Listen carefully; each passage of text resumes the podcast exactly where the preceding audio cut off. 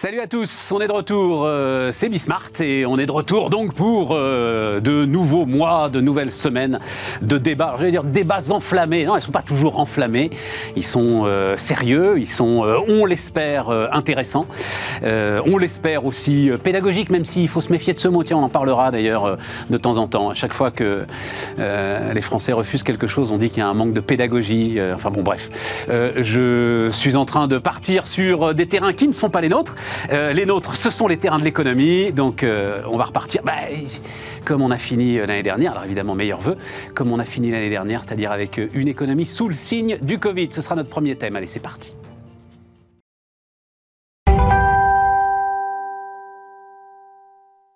Donc, euh, alors j'allais dire autour de la table, mais non, euh, commençons par euh, Juliette Daboville, qui n'est pas autour de la table, mais qui est à distance, et ça, il va falloir qu'on s'y fasse. Salut Juliette, merci d'être là, fondatrice, présidente fondatrice de LED Conseil. Tu t'occupes de gouvernance, c'est ça, hein, Juliette? Oui, tout à fait. Stratégie et gouvernance. Stratégie et gouvernance. À l'étranger pour des gouvernements et en France pour des entreprises et institutions. Et, euh, en termes de gouvernance, c'est-à-dire, euh, et notamment tout ce qui touche euh, relation avec les parties prenantes, Assemblée générale, toutes ces questions-là sont au cœur de, de ce que tu fais? Alors, notamment, mais c'est vrai que je suis très focus sur les enjeux de conseil d'administration et aussi d'organisation d'États actionnaires à l'étranger.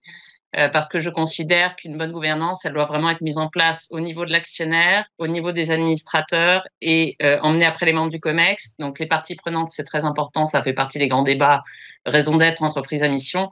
Mais je crois qu'on a déjà pas mal de boulot à faire euh, juste au niveau du conseil d'administration lui-même. Tout à fait, d'accord. non, non, mais c'est intéressant parce que ce sont des enjeux effectivement que, alors je dois te dire très franchement que je découvre pour des raisons diverses et variées, enjeux stratégiques dont on ne parle absolument jamais. En fait, c'est un peu le, euh, pardon d'employer ce terme pédant, l'impensé de la façon dont on parle des entreprises. Euh, on parle euh, de leur business model, on parle des parties prenantes, on parle de leur transformation, on va parler records de fusion-acquisition, on va parler de choses comme ça. Mais le conseil d'administration, l'indépendance ou pas du conseil d'administration, les questions d'organisation de succession, etc., on n'en parle absolument jamais. Voilà. Et ce qui est une erreur, parce que ce qui est vraiment important en plus en sortant des crises Covid, on se rend compte que l'entreprise long terme, est, au cœur de tout. Euh, et la gouvernance peut justement aider à maintenir cette entreprise dans le long terme. Donc je pense qu'il faut qu'on reprenne un petit peu de distance pour réinstaurer du long terme dans toutes nos décisions court terme, parfois en urgence. Tout à fait, tout à fait. Alors on n'a peut-être pas le temps euh, cette fois-ci d'en parler, mais la prochaine fois, euh, on se fera un petit focus là-dessus. Euh, je crois que tu reviens dans un mois à peu près. on se fera un petit focus là-dessus, parce que, et, notamment, j'ai découvert ça, la question de l'indépendance ou pas du conseil d'administration, de la réalité en fait de l'administration du conseil. Est-ce qu'il administre ou est-ce qu'il administre pas, et dans quelles conditions d'indépendance? Et un truc super important. d'ailleurs le terme administrateur indépendant. Oui, mais pas seulement. c'est un administrateur pas indépendant, il doit être indépendant. Ce qui, est intéressant, le fait qu'on distingue les administrateurs indépendants des autres, alors qu'en fait, effectivement, il y, a cette question de, rôle de l'administrateur en tant que tel. Quoi. Euh, Wilfried Galland, donc euh, salut Wilfried, stratégiste Montpensier Finance, et Clément Henra, salut Clément, euh, prof d'économie donc à la Sorbonne et à Sciences Po. alors, donc, je dis, on démarre l'économie face à Omicron. J'en sais rien. Alors, j'ai un certain nombre de thématiques, mais avant ça, je ne sais pas comment est-ce que euh, toi, Wilfried, la, première réflexion qui t'est venue quand tu as eu euh, la réalité, hein, pendant les fêtes, on a eu la réalité de cette, c'est combien? Cinquième vague C'est ça? Cinquième vague. Chez nous, c'est la cinquième. Oui, c'est ça. Euh, bah, en fait, moi, ma, grande, ma grande interrogation, c'est effectivement l'impact de la contagiosité. C'est-à-dire le fait de dire, est-ce que l'économie va être bouleversée, perturbée par la multiplication, alors maintenant on parle moins de cas contacts, mais quand même à l'étranger, il, y a, encore cette, cette notion-là, par les, les, les, euh, les vagues épidémiques, les gens qui ne vont plus être au travail. Tout à fait. Donc ça, c'est un véritable sujet, et c'est en particulier un véritable sujet en Chine. C'est-à-dire que moi, ce qui me, ce qui me, ce qui me stresse, c'est le côté, en fait, la Chine est ancrée dans son zéro Covid parce qu'elle n'a pas confiance dans ses vaccins, il faut, faut, dire, euh, faut dire la réalité. Or, face à un variant aussi contagieux qu'Omicron, est-ce qu'elle va continuer quand même, est-ce qu'elle va pouvoir continuer à vivre un peu en vase clos? Jusqu'à quand ce vase clos? Jusqu'à quand est-ce qu'on va continuer à avoir une Chine qui décline économiquement hein? Aujourd'hui, on a, bah, historiquement, euh, euh, rappelle-toi, les, les, les, grands chiffres chinois, c'est à peu près 35% de la croissance mondiale. Un bon an, mal an, on dit c'est 35%. L'année dernière, c'est 20% de la croissance mondiale. Donc c'est pas tout à fait la même chose quand même. Hein. On est on est plus on est plus dans ces dans ces rythmes-là et on est normalement sur 2020 sur 2022 dans des rythmes à peu près de 5%. Alors c'est formidable, mais c'est à peu 5 près de croissance, pas 5 de, la croissance mondiale. 5% de croissance mondiale, 5% de croissance. Oui, voilà. Pas 5% de la croissance mondiale, mais 5% de croissance, c'est à peu près le rythme de croissance de l'ensemble des pays émergents. Donc en fait, on n'a plus cette espèce de, de locomotive unique chinoise. Et en plus, avec le, ce côté effectivement usine du monde, euh, logistique, euh, impact potentiellement évidemment sur les pays oui, ça c'est quand même c'est un vrai c'est un vrai sujet. J'ai lu ça euh, ce week-end donc c'est euh, Xi'an dans le dans le nord euh, de la Chine où là c'est alors c'est fabrication des puces mémoire c'est plus les semi-conducteurs mais c'est les puces mémoire. De Samsung et voilà et, les usines sont à l'arrêt. C'est-à-dire qu'on est sur des pénuries tournantes en fonction effectivement des confinements très très stricts que font les autorités chinoises. C'est même et tellement... ça c'est des perturbations qui peuvent nous poursuivre exactement et c'est même tellement strict voilà il commence à y avoir des des, des, des manifestations en tout cas des manifestations de mécontentement au sein même de, de, Xi'an parce qu'il n'y a pas assez d'alimentation. Euh, en, produits agricoles, en nourriture de la population. Donc on a, on a, un véritable sujet très très important euh, dans cette région-là. Et en fait, la perturbation, elle est générale euh, potentiellement. Donc ça, c'est voilà. Pour moi, la question, elle est là. Après le reste, je pense que les, autres pays apprennent assez bien à vivre avec le virus. Mais cette question-là, elle n'est pas tranchée encore aujourd'hui. Clément, qu'est-ce qui, toi, qu'est-ce que tu as en, tête quand on rebondir sur tout ce qui vient d'être dit, c'est vrai que sur la Chine, euh, on voit déjà que certains pays européens comme l'Allemagne sont beaucoup plus impactés que la France, en particulier quand ils sont euh, très exportateurs vis-à-vis de la Chine. Euh, il faut pour que ceux qui nous écoutent réalisent, 5% en Chine, c'est vraiment pas terrible. Hein, quand on regarde les chiffres avec le gap d'Okun et l'efficacité marginale du capital. Le gap d'Okun. Mais je sais que tu la théorie, Stéphane, c'est pour ça. Ah il faut m'expliquer. En gros, 5% de croissance en Chine, ils sont à la limite déjà de détruire des emplois. Hein, par rapport à. C'est pas du tout comme si c'était 5% de croissance en France. Ou... Donc, ça n'a rien à voir euh, en termes de, de, comparaison et c'est pas bon. Pour un pays en développement 5% de, de, croissance ce serait comme si nous on avait bon je dis ça grossièrement hein, entre 0 et 1 donc c'est vraiment pas terrible. Après en ce qui concerne la France moi il y avait une interrogation qui est une interrogation un peu technique mais qui est quand même centrale c'est est-ce que euh, on peut mesurer, est-ce qu'on peut estimer l'impact sur les gains de productivité pour notre économie d'une vague comme Omicron? C'est quand même très difficile à estimer. Et donc, est-ce qu'on peut considérer que euh, tout ce qui a été dit hein, sur le maintien absolument, alors des services publics, puis quand même des entreprises euh, pendant le, cette vague, est-ce que ça pourrait n'avoir par exemple aucun effet sur la productivité? En fait, on n'est pas sûr de ça, et c'est ce qui pourrait affecter en fait la croissance. C'est pas tellement la question de la consommation, etc., puisque elle se maintient globalement. Le taux d'épargne, il est élevé, mais enfin, il est, il est élevé, hein, 16%. oui, c'est ça. Hein. Mais disons qu'avant la crise du Covid, il était oui, c'est ça, j'allais dire 14,5. Oui, mais on s'attendait à ce qu'il y ait une surdépense et une surconsommation. C'est le contraire qui se passe. Mais c'est vrai que moi, mon inquiétude principale, c'était euh, la chute des gains de productivité ou même l'impact de, sur la productivité, qui était déjà le cas des mesures sanitaires. On se disait, bah, c'est entre 6 et 15% selon les études de productivité en moins, selon les secteurs bah, euh, j'ai lu une on partie avec, ça pourrait euh, éventuellement ne pas trop perturber. J'ai lu une partie du boulot de Gilbert Sett euh, qui vient mmh. nous voir d'ailleurs régulièrement sur productivité et télétravail. Force est de constater que lui-même le dit, c'est-à-dire que tu as des gains de productivité immédiats qui peuvent être annulés si jamais les choses s'installent dans le temps. On est dans un brouillard. Ouais, voilà, c'est ça. Très très dur à mesurer. On est dans un brouillard La productivité est dure à mesurer. Alors. il y a des effets. Il y a des effets en fait après de, de, de, de euh, de, rupture en termes de temps. C'est-à-dire que plus ça dure, plus en fait la, gestion de l'inattendu devient difficile quand, quand, la, quand la gestion à distance est généralisée. C'est-à-dire que gérer le, gérer le flux continu, il n'y a aucun problème. Gérer d'un seul coup quelque chose, je vois dans, les, dans les sociétés de gestion, la, problématique numéro un, c'est quand d'un seul coup il y a des retraits importants, euh, Dieu nous en préserve, mais euh, qui, qui, génèrent une problématique qu'on appelle une problématique de gestion de passif dans les, dans les différents fonds et dans les, et dans les différents moyens de gestion il faut qu'on ait des gens qui sont qui soient véritablement sur place pour gérer ça. Donc, gérer pendant quelques jours, éventuellement même quelques semaines potentiellement à distance, totalement même à distance, c'est gérable. Dès lors qu'on a un événement particulier, ça devient beaucoup plus compliqué. Juliette, qu'est-ce que vous avez en tête quand on parle de cette nouvelle vague? Alors, moi, j'ai une petite inquiétude sur la fatigue généralisée sur les comportements. Euh, parce que des vagues, on en a eu un certain nombre. Euh, ce qui me fait le plus peur en ce moment, parce que je pense qu'il y a un certain nombre de mesures, je veux dire, on a discuté des mesures gouvernementales qui, euh, euh qui sont prolongées pour les secteurs en difficulté. Euh, il y a des négociations qui vont se tenir dans les jours qui viennent et, et pour mettre tout ça d'équerre sur le plan économique. Mais la fatigue des gens, ça, je pense que c'est vraiment le plus important et on se rend bien compte que le télétravail, en effet, a quand même beaucoup d'impact négatif dont le prioritaire, c'est le fait que les gens ne se retrouvent pas, on, on casse complètement ce tissu social au sein des entreprises, et donc il n'y a plus de discussion, et donc il n'y a plus d'échange d'idées. et moi, ça me fait très peur de, de trop poursuivre ces systèmes-là euh, de, fatigue et de crainte des gens, euh, où là, on risque de perdre en termes économiques, parce que si on perd notre capacité d'innovation, on perd en termes économiques. Euh, Juliette, alors je, reste avec toi, parce que j'ai lu effectivement, alors ça, dès le début, on en avait beaucoup parlé, de cette idée qu'effectivement, pour, pour l'innovation, en gros, il fallait qu'on se retrouve ensemble, il fallait que les idées fusent, etc. Mais là, j'ai lu des choses très intéressantes sur l'entreprise comme, en fait, structure sociale quasiment d'une journée. et, et, et, l'éclatement en fait de cette structure sociale, c'est-à-dire je sais exactement où je vais tous les jours, et l'entreprise étant au centre de cela, euh, amenait en fait de nouvelles questions sur euh, euh, bah, le rapport au travail, le rapport à l'entreprise d'une manière générale, qui sont là des questions très profondes. Est-ce que c'est quelque chose auquel tu réfléchis?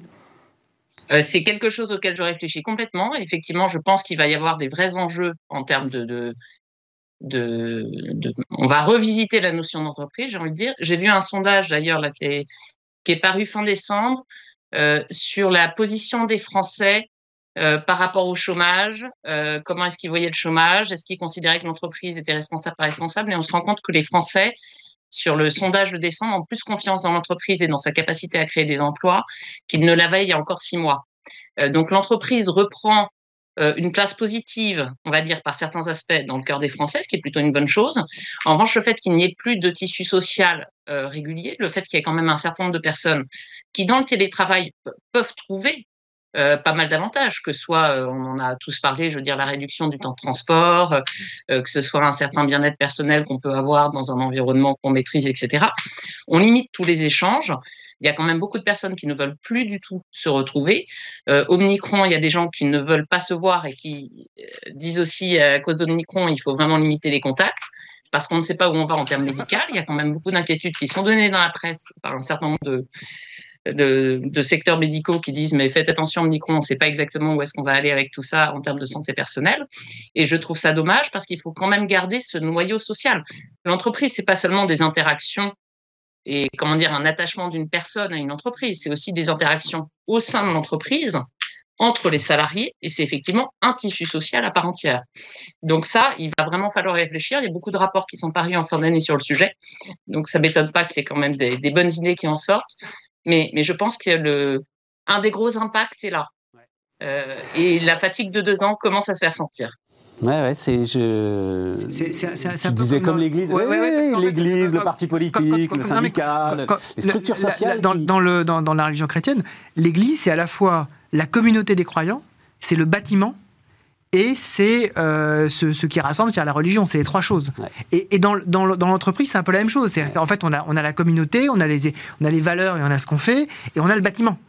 Et dès lors qu'on éclate tout ça, c'est vrai qu'on est euh, dans des, euh, dans, des paradigmes qui changent complètement et qui fracturent un peu tout ça. Hein. Mmh. Voilà. Alors, eh ben, pour le meilleur ou pour le pire, on n'en sait rien. Mais en tout cas, c'est quelque chose, c'est quelque chose à prendre en, en compte. Alors, qu'est-ce que je voulais vous dire là-dessus? Juste un mot, comme Wilfried y a euh, Smart Bourse qui fait très bien son boulot, mais les marchés sont complètement étanches au truc là. Hein, euh, en fait, aucune inquiétude. Je, pense, qu'ils sont, ils sont pas étanches. En fait, ils se disent, on a aujourd'hui le meilleur des deux mondes. C'est-à-dire, on sait gérer au bémol près effectivement de la Chine, mais aujourd'hui, on sait gérer la pandémie et on la gère plutôt bien d'un point de vue économique. On voit, euh, ça se passe très bien. Et cette pandémie donne finalement l'occasion aux banques centrales de gagner du temps et donc de rester avec un soutien quand même très important. Donc finalement, tout va bien on n'est plus du tout pressé en disant on va avoir un changement de paradigme monétaire totalement différent, ça va, voilà, on va restreindre la liquidité, mon Dieu, mon Dieu. On n'est plus du tout là-dedans. Donc les marchés, pour l'instant, ça leur va très très bien. Il va falloir quand même à un moment donné retrouver un nouvel équilibre, hein, soit d'un côté, soit de l'autre. Cet équilibre un peu entre les deux, cette espèce de, voilà, de, de, zone grise un peu magique aujourd'hui, ça peut durer peut-être quelques semaines, mais il va falloir peut-être retrouver un petit peu de fondamentaux là-dessus. Hein. Oui, c'est ça. Ça, ça. permet aux banquiers centraux de ah différer encore un peu. Euh, Clément, tu es d'accord avec ça Je les, souris parce que décisions tu la politique monétaire, donc je te vois glisser. Mais, Clément, t'as pas le choix. Mais, non, mais, je, mais moi aussi, c'est ma passion. juste avant, juste avant Noël, émission passionnante d'abord, d'ailleurs, hein, sur les, grandes questions qui se posaient aujourd'hui à notre système économique. Euh, la politique, bah oui, bien sûr. Après, le, la question quand même, euh, moi je me pose, c'est week. Dans quelle mesure comme la Banque Centrale Européenne, qui a l'air d'être finalement la plus accommodante, euh, tiendra euh, une politique monétaire aussi souple euh, longtemps? D'après ce qu'on voit, elle n'a pas l'air d'avoir vraiment envie de, de, changer de politique monétaire de manière... Ah non, non, non, non, puis la, la, ah non, non, et puis... puis au-delà du magique pour ça. Puis même au-delà même du quantitative easing, il y a quand même tout le reste. Mm. le QE, c'est qu'une petite partie, même si c'est important, de tout ce qui est fait. Un truc m'a intéressé là. Ben, D'ailleurs, Juliette, je ne sais pas si tu as pu voir si tu as eu le temps de voir ça. Donc, euh, c'est euh, estimation du Financial Times. Hein. Pfizer et Moderna, donc les deux, vont générer 93 milliards de dollars de revenus en 2022 grâce au seul vaccin anti-Covid. Euh, pour donner à nos, à nos téléspectateurs, auditeurs, une, ce que ça représente, le chiffre d'affaires total de Sanofi, par exemple, fait 36 milliards d'euros. Hein. Mmh. Donc c'est quand même absolument considérable. Et, signe des temps, les actionnaires, alors ces actionnaires de Moderna, euh, s'inquiètent de cette manne euh, absolument incroyable, enfin des actionnaires, hein, voilà. Là, en l'occurrence, le titre des échos, c'est un actionnaire, mais il y en a plusieurs. Euh, Juliette, c'est, intéressant. Donc ils veulent en gros la transparence totale sur le prix des vaccins. On sait que dans le domaine de la santé, c'est quelque chose de très compliqué de faire la transparence sur le prix d'une recherche. enfin, comment est-ce que tu, tu regardes ce phénomène? C'est effectivement signe des temps parce que non seulement il demande la transparence totale sur le prix, mais il demande quand même d'ouverture par rapport aux pays qui ont du mal à avoir accès au vaccin. Donc ça, c'est plutôt intéressant. Et puis, dans les données économiques qui ont été données, je crois, dans cet article, euh, il parlait aussi du montant de subvention euh, qui avait été octroyé euh, pour pouvoir développer le vaccin. Donc, je veux dire, il y a un moment où quand même, quand l'intérêt général a fait son job en filant des subventions pour pouvoir développer le vaccin, le fait de faire la transparence sur le prix du vaccin par la suite euh, et de permettre euh, un accès plus généralisé pour permettre de faire euh, redémarrer l'économie dans son ensemble, c'est pas complètement saugrenu. Donc je trouve que l'approche de l'actionnaire est assez intéressante. Alors, tu crois que alors je vais attends, j'ai une question précise moi. Tu crois que c'est ça, donc quelque chose de parfaitement louable, ou la crainte à un moment d'avoir des comptes à rendre euh, dans quelques années, si jamais, et on en reparlera quand on reparlera des conseils d'administration, si jamais à un moment, on devait, pour des raisons X ou Y, demander des comptes à Moderna et qu'on se rende compte qu'il euh, euh, y a des choses qui n'ont pas été faites exactement dans les formes. Alors, je vais te dire très franchement, le, fait de dire que les gens réagissent toujours très positivement avec des intentions louables, c'est pas toujours le cas. En revanche, il y a une chose dont je suis convaincue, c'est quand tu as une problématique d'intérêt général comme ça qui plane euh, au niveau mondial avec des conséquences assez désastreuses, euh, peu importe la raison qui te pousse euh, à poser ce genre de questions, ce qui compte, c'est le résultat. et donc, effectivement, c'est peut-être juste pour des questions financières afin d'être sûr de garder un investissement dans la durée qui tienne la route. mais de toute manière, on arrive au même résultat, qui est qu'à un moment, le sujet est sur la table depuis plusieurs mois maintenant. c'est assez normal que des actionnaires s'en saisissent ce qui est choquant, c'est que ce soit des actionnaires qui aient à s'en saisir, euh, minoritaires, et que ce soit pas euh, la direction générale qui s'en soit saisie en amont. Ah bah, la direction générale, elle s'en est... Si tu parles de la levée du brevet, vas-y, vas-y. Dans le cadre de la négociation avec l'Union européenne. Hein. Oui, mais la direction générale, elle, s'en est saisie. Vas-y, parce qu'on ne peut pas parler ensemble. Je te laisse euh, reprendre ce que tu disais, Juliette. oui, je disais, il faut aussi se souvenir quand même que le prix des vaccins, euh, ils avaient renégocié une survalorisation du prix de leur vaccin avec l'Union européenne. Donc au bout d'un moment, ça fait quand même beaucoup de petits cailloux dans la chaussure et qu'il y ait des actionnaires qui s'en saisissent, c'est pas délirant. Wilfried bah, Moi, ce que je voulais quand même souligner, c'est qu'il y, a effectivement une, différence très forte entre Moderna et Pfizer. Oui. C'est-à-dire que Moderna a effectivement beaucoup fonctionné avec des subventions. Pfizer a refusé les subventions. C'est-à-dire que Pfizer a, a, dit, moi, les 2 milliards, c'est pour moi. Donc et après, je fais ce que je veux. Et donc, effectivement, aujourd'hui, on, voit très bien les, trajectoires qui divergent. C'est-à-dire que Moderna, à un moment donné, effectivement, doit rendre des comptes. Parce que ceux qui lui ont quand même mis le pied à l'étrier, c'est la puissance publique. Et comme le disait justement Juliette, à un moment, il faut rendre. Pfizer, on n'en entend pas beaucoup parler parce que Pfizer, ils ont pris, ils ont pris leur risque. Ils ont mis 2 milliards d'eux-mêmes, de leur propre, de leur propre cash. Ce qui, quand même, pour Pfizer, 2 milliards, ça compte. Oui, c'est important. J'ai lu une interview passionnante du patron. Il est français d'ailleurs, je crois, le patron de Pfizer. Je ne voudrais pas dire de bêtises. Je crois, il me semble bien qu'il est français. Oui, absolument. Et, en fait, ils, ont pris leur risque. Et donc derrière, effectivement, il y a ce, il y a, ce prix de risque. Donc c'est pas la même chose entre les deux. Je trouve ça intéressant de voir justement comment est-ce que ça diverge maintenant et comment est-ce qu'on regarde d'ailleurs rétrospectivement les discussions, comme le disait Juliette, entre euh, euh, d'un côté Moderna avec, euh, avec l'Union européenne, avec un vaccin qui effectivement est plus cher que celui de Pfizer d'autres Pfizer, et on voit que la, pression n'est pas du tout la même. Et l'autre truc, je le dis très vite, puis je te donne la parole Clément, l'autre truc qui, qui me passionne dans cette histoire, c'est que donc BioNTech, euh, en fait, n'a comment dire, pour moi, Moderna est sans doute un des témoins que oui, ça y est, nous vivons une révolution industrielle. Euh, et, et qu'une boîte qui avait zéro de chiffre d'affaires réussisse à cette vitesse-là, non pas à trouver le vaccin, mais à le déployer, à avoir l'accès au marché, euh, à trouver les outils de production, à l'industrialiser, c'est tout ça qui, euh, qui je trouve passionnant. Et BioNTech n'a pas osé, en fait. Et, ils ont très très vite euh, été voir Pfizer, le, le, le, patron le, raconte très très bien, parce qu'ils ne pensaient pas en fait pouvoir industrialiser et avoir accès au marché aussi vite. Donc ça, je trouve ça aussi très intéressant. Oui, Clément. Juste deux petites remarques. Il y a quand même y compris pour Pfizer, un compte à rendre sur un aspect, c'est que quand le vaccin est gratuit, c'est rien d'autre, enfin gratuit ou quasiment gratuit enfin, dans beaucoup de pays, c'est rien d'autre qu'une subvention a, enfin, a posteriori à 100%. Donc il y a bien sûr la subvention en amont, Bon, et là, effectivement, il y a des stratégies différentes, mais de toute façon, quand c'est les États ou les assurances maladie ou les mutuelles qui, de toute façon, payent le vaccin et pas le, entre guillemets, client, bah, c'est comme si vous achetez une voiture et que vous dites, bah, de toute façon, euh, votre Peugeot, euh, c'est l'État qui vous paye. Bah, il y a quand même aussi un compte à rendre parce que c'est un bien tutélaire très particulier, hein, un vaccin.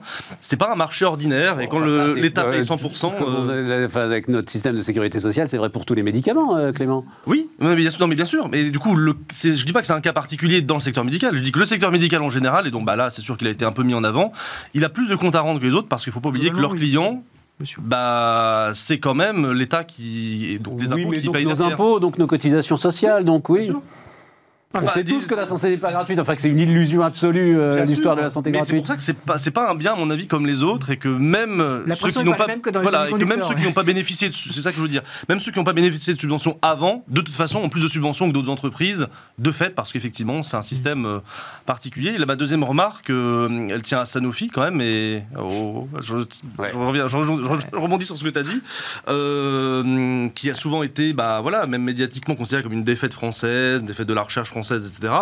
Bah, dans tous les cas, euh, on attend. Enfin voilà, il y a un espoir Sanofi sur un vaccin ou une pilule, etc. Qui qu'on espère un jour euh, pas suivi, émerger. Je crois qu'ils ont laissé tomber euh, l'affaire. Hein. Je crois que sur leur, je crois que leurs derniers essais de phase 3, je vous dirai ça, euh, je regarderai ça, je vous dirai ça demain.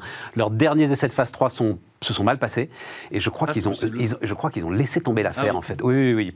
Après, il y a, d'autres. Euh, enfin, le, le, cancer, le diabète et euh, tous ces sujets-là. Oui, ils sont encore là et Sanofi, euh, voilà.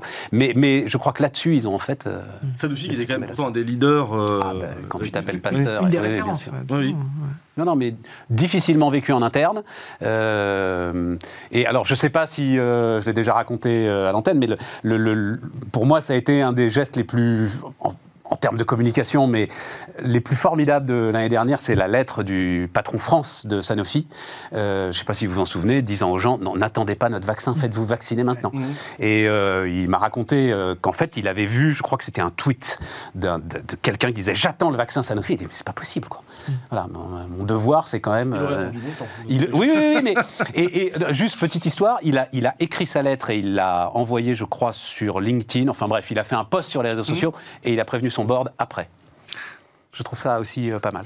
Euh, voilà, on a fait le tour en ce qui concerne euh, donc effectivement aujourd'hui réunion entre Bruno Le Maire, Elisabeth Borne et Jean-Baptiste Lemoine, qui a hérité des PME, hein, Jean-Baptiste Lemoine, sur les mesures de soutien. donc on va on va ravoir un petit coup de, quoi qu'il en coûte. A priori, on est pour l'instant sur une baisse de chiffre d'affaires de 65% quand même. Hein 65% pour pouvoir avoir droit aux, aides. Il y a certains secteurs qui, pour lesquels c'est compliqué. Quand même. Ouais, mais, 65% de baisse de chiffre d'affaires, enfin, je sais pas. Si tu es, j'en sais rien, moi, artisan coiffeur, tu as une baisse de 20-30% de ton chiffre d'affaires, ça va être un sacré coup quand même s'il faut attendre d'avoir 65% du chiffre d'affaires. Mais là, ça, cible les, les, les, secteurs qui sont extrêmement touchés, comme l'événementiel. le tourisme et tout ça. Oui, je comprends bien.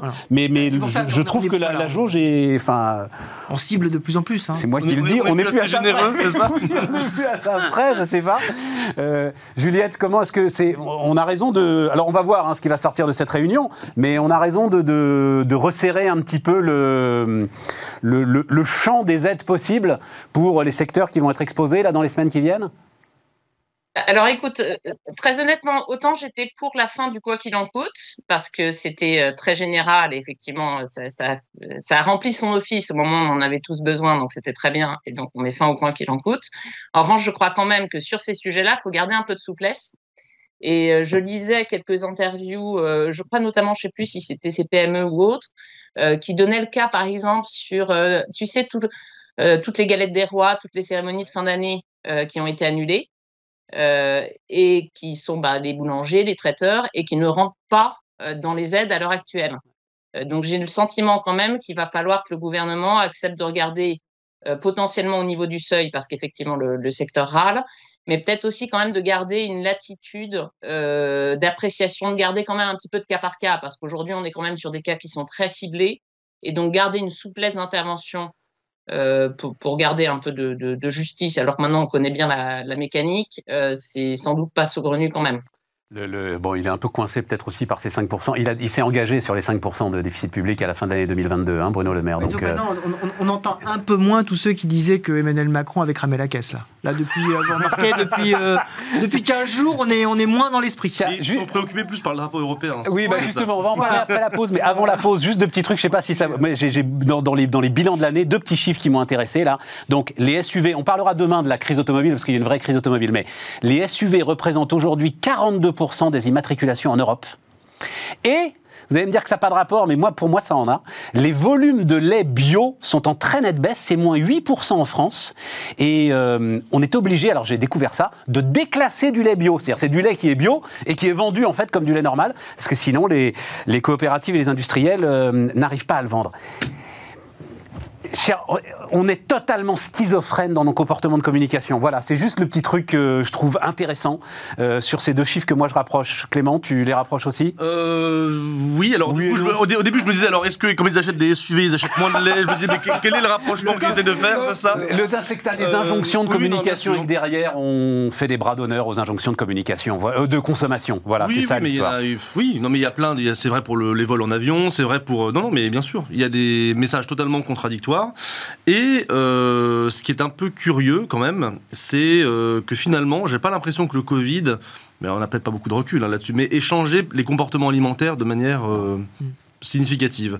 Ah Alors, bah il y avait la loi, il y, avait déjà des, des, progrès, hein, notamment euh, sur l'alimentation bio dans les cantines scolaires, ce genre de choses, mais au-delà de ça, c'était des choses qui étaient déjà euh, entendues avant le Covid. Et c'est quand même des décisions industrielles lourdes. Enfin, euh, je ne suis pas agriculteur, mais j'imagine que se mettre en bio, ça doit être un sacré truc en termes d'investissement et de transformation. Et donc, si à un moment, tu n'arrives pas à le rentabiliser et tu dois même retourner à une agriculture classique, on pourrait, avoir le même, on pourrait avoir le même sujet, j'en parlerai demain, Hein, mais euh, dans, dans l'industrie automobile, où on force les, euh, les, constructeurs automobiles à électrifier, mais à marche forcée, euh, démentent leur, l'intégralité de leur gamme. Et on commence à avoir un certain nombre d'analyses qui disent est-ce qu'on n'est pas en train justement d'atteindre le plateau les, fameux, les fameux 10% de véhicules électriques, 10% de véhicules hybrides, est-ce qu'on va aller bien au-delà? Et est-ce que tous ceux qui pouvaient ou qui voulaient avoir un véhicule ne sont pas justement à peu près équipés? Et donc, est-ce qu'on n'est pas en train juste de d'écraser le marché, quoi. Parce que l'économie ne se pilote pas, en fait. Voilà, c'est ça. Je cherchais la morale. La voilà. la leçon, c'est que l'économie ne se pilote pas. Elle ne se pilote pas en centralisé. On ne peut pas dire. C'était le, fameux livre de Karl Popper sur euh, la société ouverte et ses ennemis. Il y a les constructivistes d'un côté et les libéraux de l'autre. Les constructivistes pensent qu'effectivement, ils vont construire un magnifique, une, magnifique architecture et que ça va fonctionner comme, comme, euh, comme ça doit l'être sur le, sur, le, sur le papier. Un peu comme, un, un peu comme quelqu'un qui construit un train électrique puis qui va exactement dans les endroits, etc. En fait, on s'aperçoit que ça ne marche pas. C'est-à-dire que euh, les décisions décisions individuelles prises effectivement rationnellement et même les décisions en petite collectivité font que ces systèmes-là ne fonctionnent jamais. Oui, la Juliette politique industrielle façon Pompidou, euh, Bah oui. c'est un peu daté quand même, effectivement. Juliette, un mot là-dessus? Alors moi, sur les réactions des consommateurs pour les bio et pour les SUV, euh, honnêtement, je jetterai pas la pierre tout de suite euh, Ah, parce jette- que je Ah, pense qu'il y a aussi un certain nombre de consommateurs qui sont un peu inquiets justement encore par les nouvelles vagues, etc. Et puis on le voit bien par le par l'épargne des Français. Donc faut aussi laisser le temps de la transition. Euh, donc euh, laissons-leur le temps. Et puis je crois que les SUV d'ailleurs c'est majoritairement acheté par euh, par des personnes qui ont une soixantaine d'années. Donc c'est pas forcément le les personnes qui sont le plus sensibles aujourd'hui aux enjeux climatiques. Après, sur le fait de piloter l'économie, effectivement, c'est très compliqué et je crois que c'est encore plus compliqué en ce moment. Donc, faut laisser quand même un petit peu de souplesse aux chefs d'entreprise et aux entreprises. Ça peut parfois être utile. Ouais, non, mais c'est ça, hein, c'est ça, c'est des décisions. Le- le- alors j'ai le, j'ai le chiffre en tête, mais Toyota, qui pourtant était euh, précurseur hein, avec euh, la fameuse Prius, hein, on s'en souvient, euh, c'est là, c'est 3 milliards d'euros, c'est équivalent euro, 3 milliards d'euros par an, euh, donc euh, pour essayer d'électrifier le- leur flotte à marche forcée. Et ils espèrent au mieux être à 30% de leurs ventes euh, en 2030. Et le diesel, c'est encore plus de 20% en France. Il y a encore des gens qui achètent du diesel. Tu te dis, putain, mais mon gars, la valeur de revente, je sais pas ce que tu vas faire, comment tu vas. Mais bon, voilà. Euh, L'Europe, à venir, dans un instant.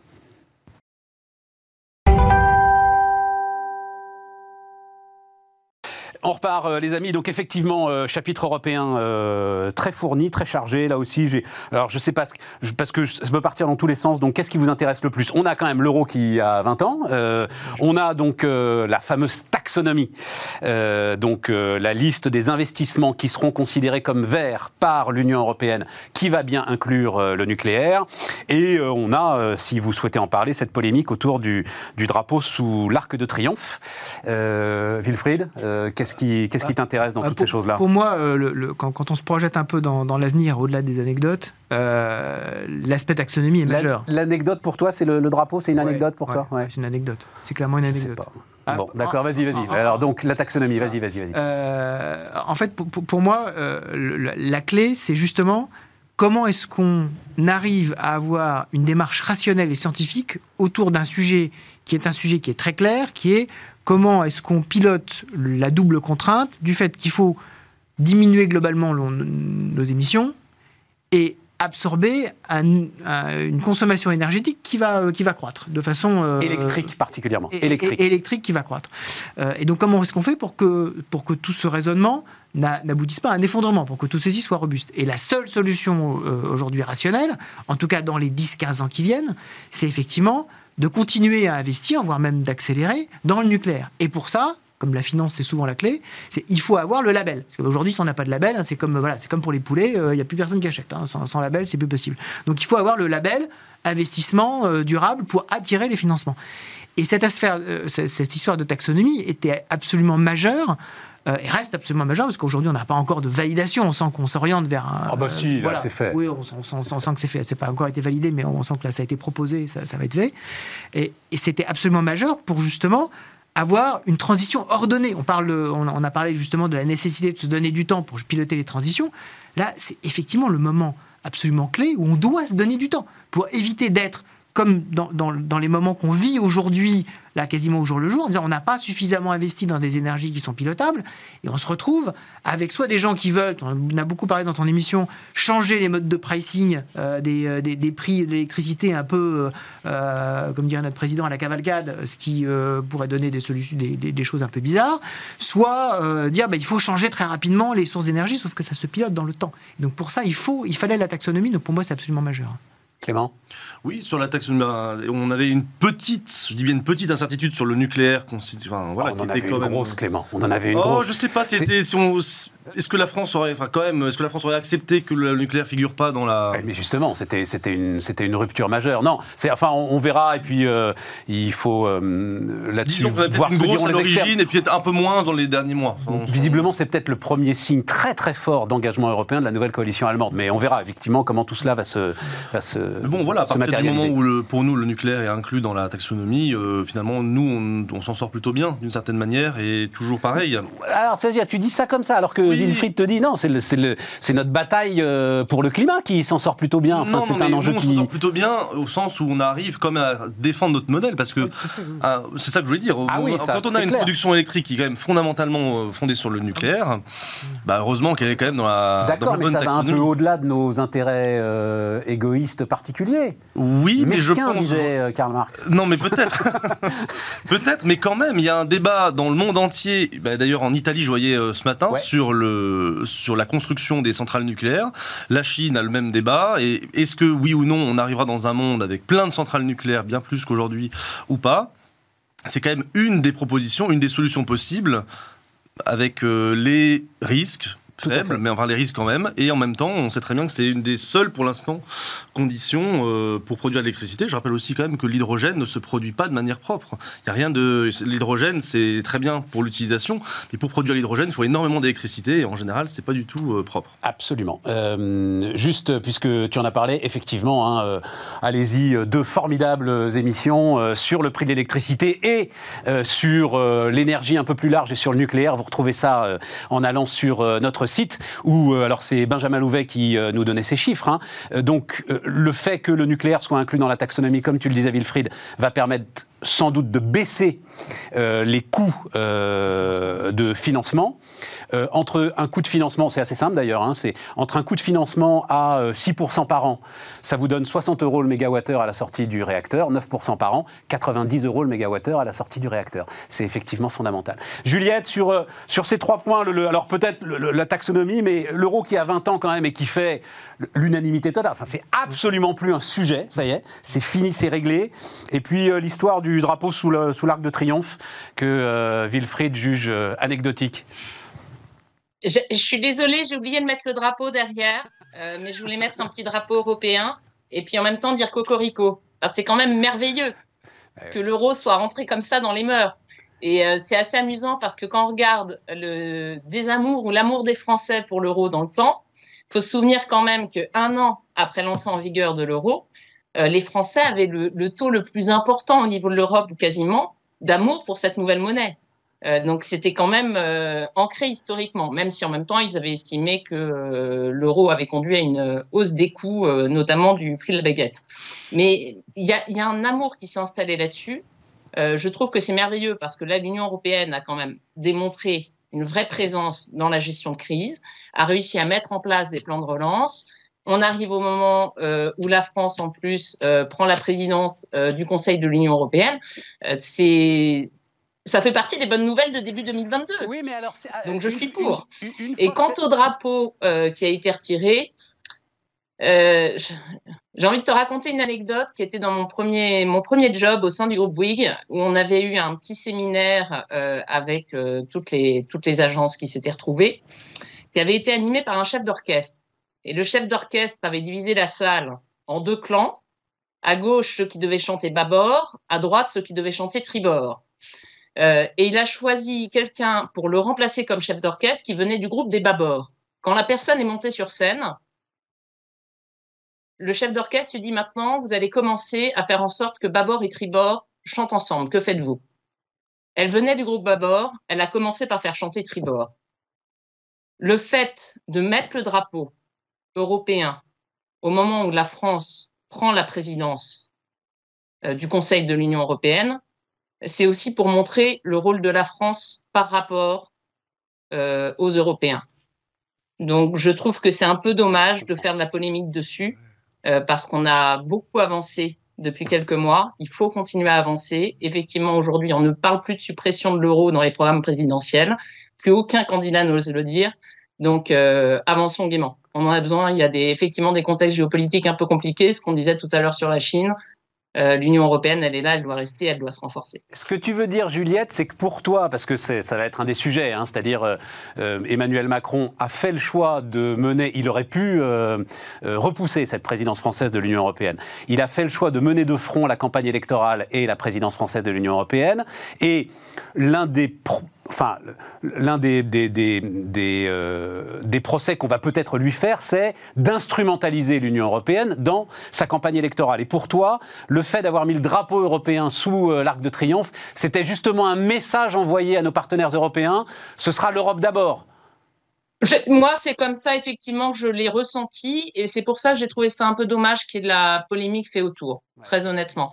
On ne peut pas aujourd'hui, je veux dire, l'Europe se construit comment? L'Europe se construit par des conciliations permanentes. On vient parler de la taxonomie. Euh, on vient de parler de la filière nucléaire. je veux dire, on connaît tous la position de l'Allemagne là-dessus. On n'a pas parlé du gaz, qui euh, aussi euh, est, vécu de la même façon que, le nucléaire sur, sur la taxonomie. Ce sont des positions de compromis, sinon ça ne peut pas fonctionner. Donc le fait de tendre la main par le drapeau en disant très bien, je suis français, je prends la présidence du, mais moi je suis là quand même pour faire avancer l'agenda et pour faire en sorte qu'on arrive à des accords.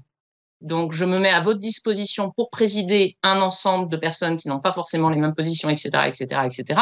Je trouve que c'est c'est plutôt un geste, euh, un geste d'amitié. Et puis en plus, l'endroit est, quand même historiquement parlant euh, assez lié à la paix et ce qui a été construit par l'Union européenne euh, depuis de nombreuses années.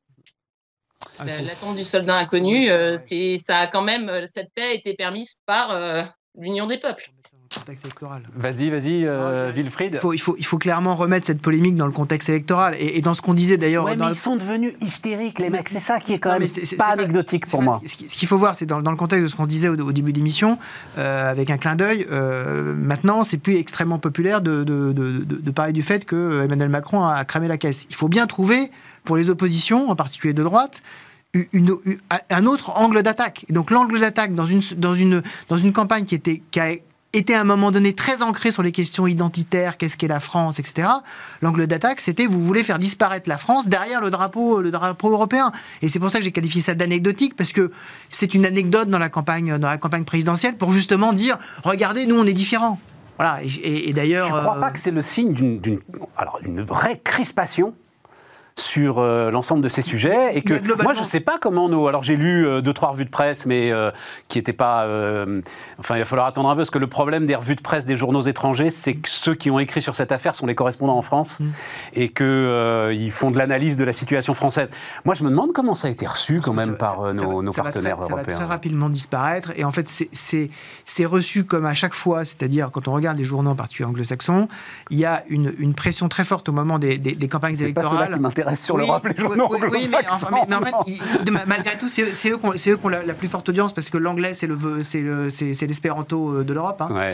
Euh, et, donc, euh, ils nous disent à chaque fois, le danger, c'est la crispation identitaire et, euh, et l'extrême droite qui arrive au pouvoir en France. Et donc, globalement, il y a cette cette, cette, cette, histoire qui prend, euh, qui, qui, prend un peu d'importance, mais justement, euh, voilà, le, drapeau a été remplacé par une couleur et, et, et les choses vont avancer. C'est un élément de la campagne et on, voilà. Oui, d'autant plus que sur les sur plusieurs. Parce qu'on y passe en venant, il y, a, des, étoiles partout euh, pour ceux qui sont pour les. Pardon, mais le, vrai truc, le vrai scandale esthétique, c'est ces étoiles très moches là. Tout autour de la place. La Tour Eiffel est également euh, avec des étoiles bleues.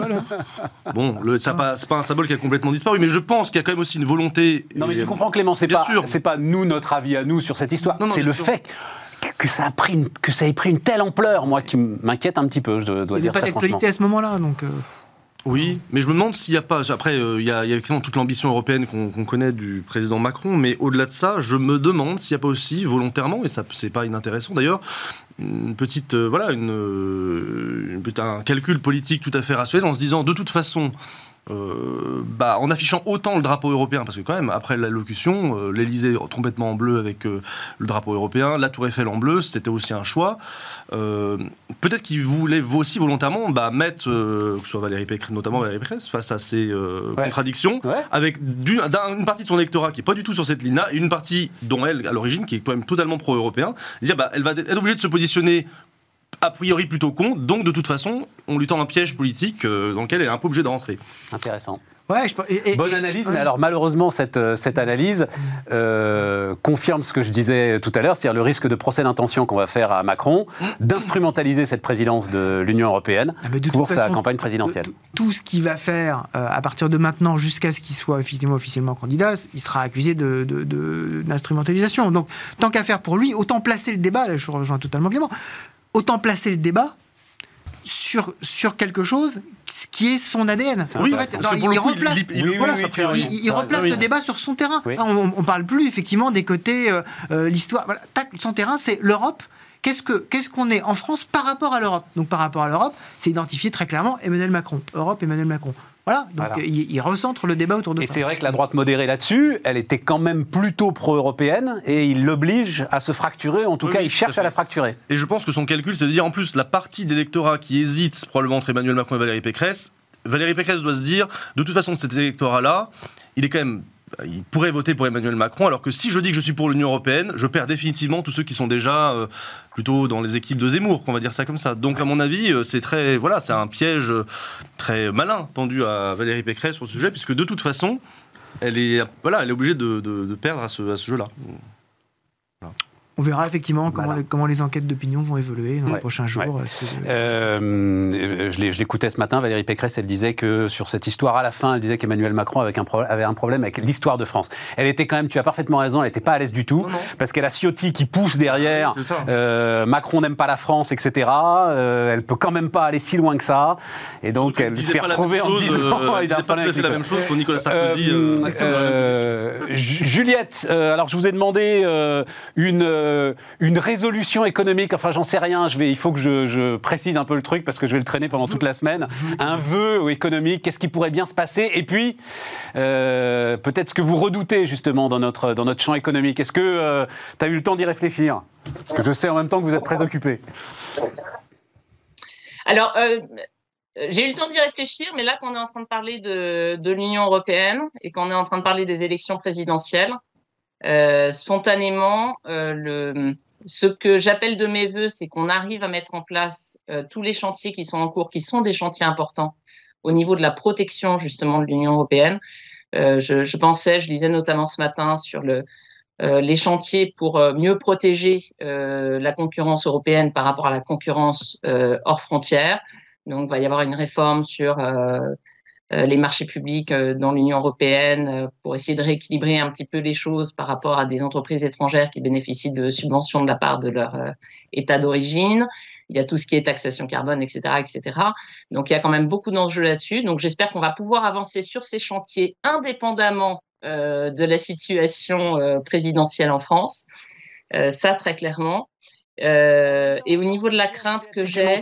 Est-ce que tu m'entends? Je te coupe là-dessus parce que euh, ce sont tous des éléments. Donc, effectivement, les trois priorités euh, taxe carbone aux frontières, revoir le code des marchés publics, ça, c'est quand même assez dingue, quoi. Hein, que aucune institution publique en Europe ne puisse limiter au territoire européen ses appels d'offres. Donc, revoir le code des marchés publics et puis tout ce qui tourne autour de mettre au pas les GAFA, voilà, on va appeler ça comme ça. Ce sont tous des éléments de souveraineté. Donc, ça va bien avec euh, la campagne électorale et le climat électoral en France. Hein. Ça va bien avec le climat électoral en France, mais, mais tu vois bien ce que tu disais là sur l'histoire du drapeau. Honnêtement, moi, je préférerais qu'on discute des priorités en Europe euh, plutôt que de discuter du, drapeau devant, devant l'Arc de Triomphe. Je, pense que c'est plus utile en ce moment. Et c'est justement ma crainte qui va avec ça, si tu veux la crainte en miroir, elle est très claire. Euh, c'est que il, faut les, gens sont quand même fatigués à l'issue de la période qu'on vient de vivre. Les fêtes n'ont pas été euh, très heureuses et de retrouvailles pour tout le monde. Euh, j'espère qu'on ne va pas se cacher euh, derrière des caricatures pour ne pas faire avancer les sujets de fond, sujets de fond dont on a vraiment besoin aujourd'hui dans un contexte géopolitique mouvant. Donc c'est ça ce qui me fait peur. Et j'espère en même temps qu'on va pas se retrouver l'année prochaine euh, avec une inflation euh, non pas économique, euh, mais inflation législative française sur des sujets qui sont des non-sens et qui vont alourdir la vie des entreprises françaises, plutôt que de se concentrer sur les vrais chantiers de demain et sur justement la création de, de pôles d'attractivité, d'innovation qui permettent à nos entreprises de se développer sur le territoire. Wilfried, même chose alors moi, je, comme, comme veut, euh, je vais être un peu iconoclaste, je dirais la réhabilitation de l'épargne. C'est-à-dire que ce que j'entends beaucoup depuis euh, plusieurs mois, voire, euh, voire plusieurs trimestres, c'est mon Dieu, mon Dieu, on n'a pas assez de consommation. Ou il y a trop d'épargne. Non, on n'a pas trop d'épargne en France. et si on veut rééquilibrer notre balance des paiements, alors je ne vais pas redonner les grands équilibres comptables, hein, mais si on veut rééquilibrer notre balance des paiements, il faut qu'on ait de l'épargne il faut qu'on arrive en fait à avoir, cette valorisation de ce vieux fonds paysan français qui euh, effectivement avait euh, ce tropisme épargne très important pour dire si on veut avoir un pays qui soit puissant et qui ait également des, actifs, y compris à l'étranger, qui soient capables de financer notre, train de vie français, il faut qu'on ait de l'épargne. Oui, mais alors pas de l'épargne qui dort sur de l'assurance vie en dette d'État. Oui, mais, mais, mais, mais en tout cas, il faut qu'on ait de il faut qu'on il faut qu'on ait de l'épargne. Il faut arrêter de dire il faut baisser le taux d'épargne pour augmenter la consommation. Ça n'est pas vrai. En tout cas, notre, notre économie à mon, sens, ne, justifie pas le fait euh, qu'on dise il faut absolument baisser le taux d'épargne. Ça, ça c'est pour moi, c'est mon, mon vœu numéro un. C'est quoi C'est le, parce que c'est un truc. alors là, Éric Zemmour a été le seul à, utiliser notre position extérieure nette. C'est ça le, le, critère des critères? Mmh, mmh, et elle est voilà entre ce que nous possédons, entre les créances que nous avons vis-à-vis de l'étranger et euh, voilà. Euh, et, en l'occurrence, elle est devenue négative, c'est-à-dire que Exactement. elle est devenue négative Exactement. très récemment. C'est ça? Exactement. Et ça, c'est sans doute un signe de déclassement très important. C'est de ça dont tu veux parler. Euh, voilà. voilà. voilà. Et, ça, on ne peut le résoudre que par un effort d'épargne, un effort d'épargne important. Donc ça, je pense que cet élément-là, c'est pour moi, c'est important. Et ma crainte, c'est euh, le fait qu'on se laisse euh, obnubiler par le court terme dans des décisions. Alors, on a parlé de décisions énergétiques mais qui peuvent être par exemple des décisions très importantes sur ce qu'ont faire les banques centrales, par exemple. C'est-à-dire que l'inflation, elle est là à court terme, je ne suis pas sûr qu'elle soit là à long terme. Et je ne voudrais pas qu'on prenne des décisions qui nous cassent la croissance en se focalisant sur euh, un chiffre qui effectivement monte depuis quelques mois. Mais quand on regarde les chiffres euh, en Europe, mais même aux États-Unis depuis 10 ans, le taux d'inflation aux États-Unis depuis 10 ans calculé, il est à 1,7%. L'inflation cœur. Et l'inflation non cœur, donc y compris prix de l'énergie, il est encore en dessous. Elle est à 1,6% depuis 10 ans par an. 1,6% oui, mais Est-ce que c'est pas le moment où ça dérape, justement? Mais en fait, aujourd'hui, on est loin d'atteindre encore cette tendance de 2%. Donc, moi, ma crainte, c'est que la pression politique sur les banques centrales soit telle qu'elles fassent prendre des décisions de restriction monétaire trop vite. Peut-être qu'on en a besoin à un moment donné, mais laissons un petit peu les choses se dérouler. mais ça, c'est aux États-Unis, euh, mais, pas en Europe. En, Europe, aujourd'hui, elle est, elle est, euh, la, Banque centrale est extrêmement, euh, extrêmement tranquille mais elle a une pression qui commence à devenir très forte. Or, quand on regarde les chiffres à un peu plus long terme que juste à un ou deux trimestres, n'oublions pas quand même que le vrai redécollage économique et la vraie réouverture économique, c'est à partir de mai-juin 2021. Avant, on était en, on était en confinement, en restriction. c'est le moment où la vaccination a déroulé. Donc ça veut dire que ce n'est qu'en mai-juin 2022 qu'on va avoir des effets de base qui seront de nouveau un tantinet robuste. Et non pas qu'on va se référer à, une période euh, qui est une période totalement extraordinaire. Effectivement, on rebondit très très fortement. Heureusement qu'on rebondit très fortement. Heureusement. Ce serait dramatique si on rebondissait pas.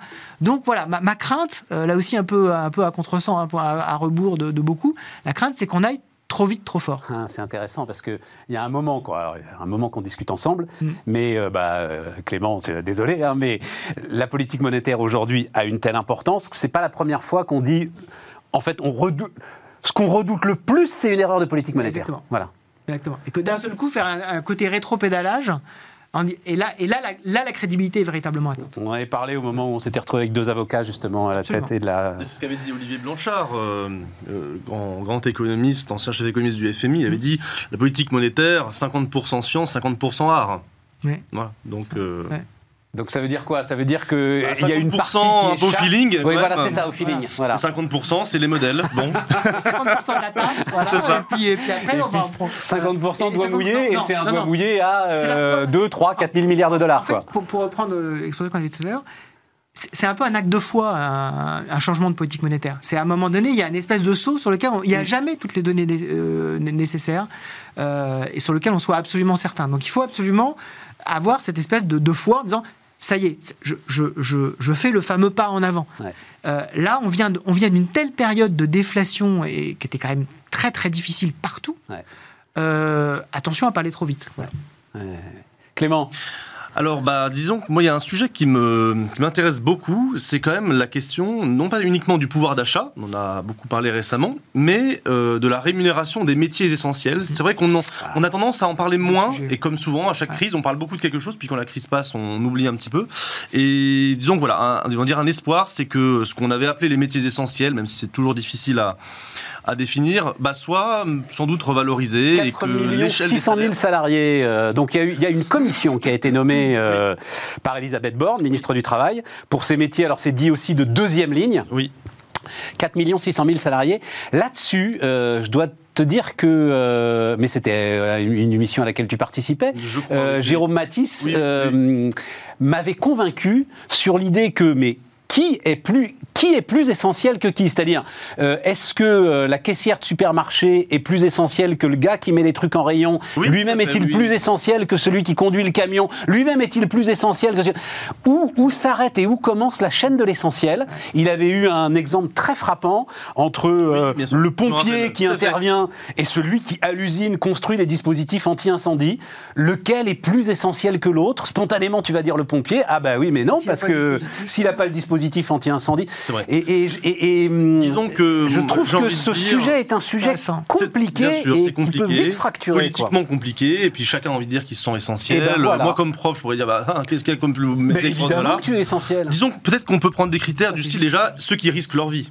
Moi, je risque pas ma vie quand je fais cours. Euh, le pompier euh, ou le policier qui intervient. On peut prendre des critères peut-être vraiment un peu plus extrêmes volontairement. Ouais, mais ceux qui risquent leur vie, là, à ce euh, moment-là, euh, t'as plus personne, là. non, Clément, mais je prends. que- Non, mais je Heureusement, je suis un peu. Non, mais, non, mais, non, mais, non, quand faut. Vital, Non, pour moi. mais quand il faut départager, vraiment, on peut prendre des critères un peu plus lourds. Bah, tu te retrouves avec les pompiers, les flics et les soldats, quoi. J'en ai pris un, Stéphane. J'ai pris un critère. J'ai dit, bon, j'ai pris un critère extrême volontairement. Mais euh, non, mais on Non, peut. mais Il y, y a plein super de C'est effectivement un super sujet, mais je dois dire que ce que nous expliquait Jérôme. Non, mais il a euh, totalement fait raison, effectivement. Ouais. Euh, c'est très difficile de le départager.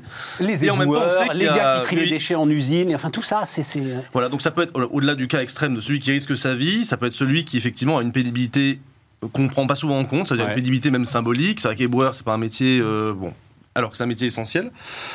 Donc il y a- je pense qu'on peut peut-être faire quelque chose. De toute façon, cette commission, euh, voilà. Donc moi, mon espoir, c'est, je dirais qu'on n'oublie pas, on va dire, la question du pouvoir d'achat pour les métiers dits essentiels.